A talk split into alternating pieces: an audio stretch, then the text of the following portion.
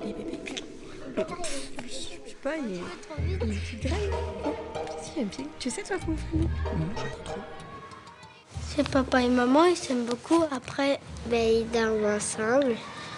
Et après, euh, après le papa il donne la graine à la maman. Après la maman reçoit la graine. Après elle est enceinte. Quand il est dans le ventre, il est tout petit, il est comme ça. Après, il commence à grandir dans le ventre de la maman.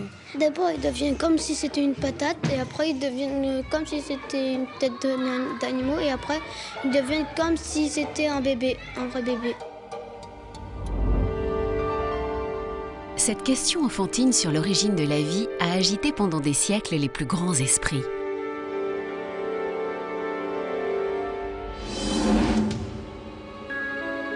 En 1672, à Leiden, en Hollande, elle obsède un jeune médecin qui passe des nuits entières dans son laboratoire, Régnier de Graff. Il n'a qu'une idée en tête, démontrer que la femme est à l'origine de la fécondation. Il veut renverser les théories qui dominent le monde des sciences depuis l'Antiquité, et parmi elles, celle d'Aristote. Aristote considère que la femme ne fait que accueillir le sperme de l'homme et celui qui engendre vraiment, euh, c'est l'homme.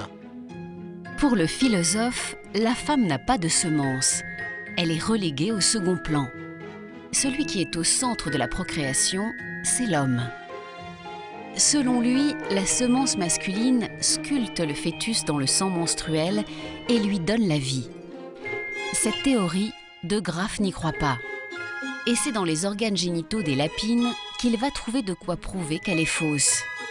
Dans ce que l'on appelle à l'époque les testicules féminins, il découvre des petites sphères. De Graff, il pensait que ces petites boursouflures, c'était les œufs. Si les testicules féminins produisent des œufs, désormais, il faut les appeler ovaires. Dans les ovaires, De Graff vient d'identifier pour la première fois les follicules ovariens qui contiennent les ovules. Intrigué, il les observe à plusieurs stades de développement et là, il y aperçoit des embryons. Il en conclut de façon hâtive que le fœtus préexiste chez la femme dans de petits œufs, avant même que la semence mâle entre en jeu. Le rôle du sperme de l'homme devient tout à fait mineur. C'est donc un- une bascule totale et euh, on imagine qu'Aristote a dû se retourner dans sa tombe. Comme l'enfant provient d'un œuf, ce nouveau courant de pensée prend le nom d'ovisme.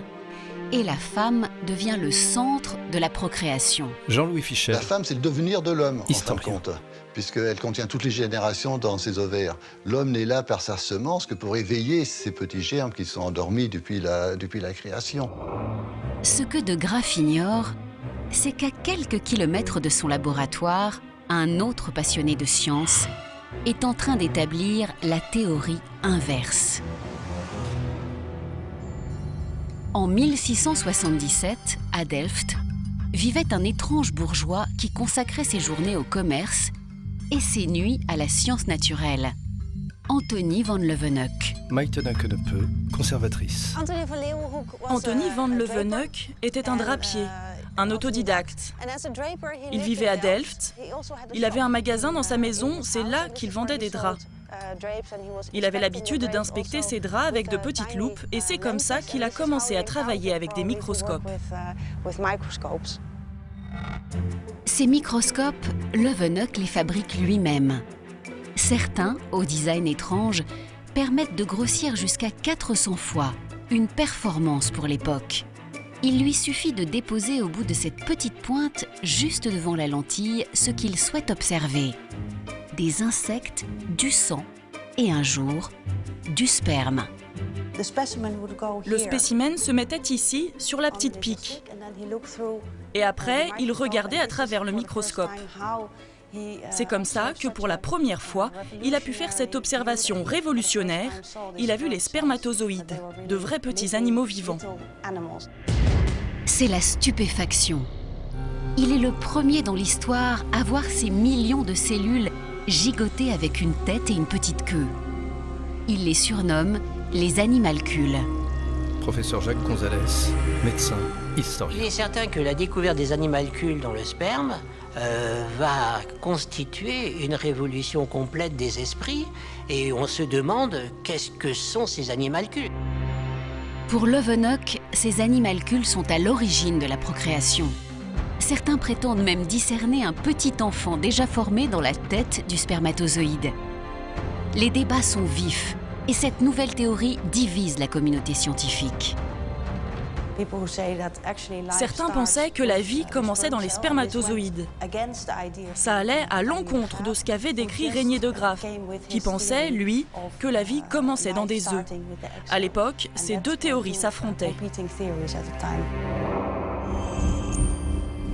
Qui, de l'homme ou de la femme, est à l'origine de l'enfant?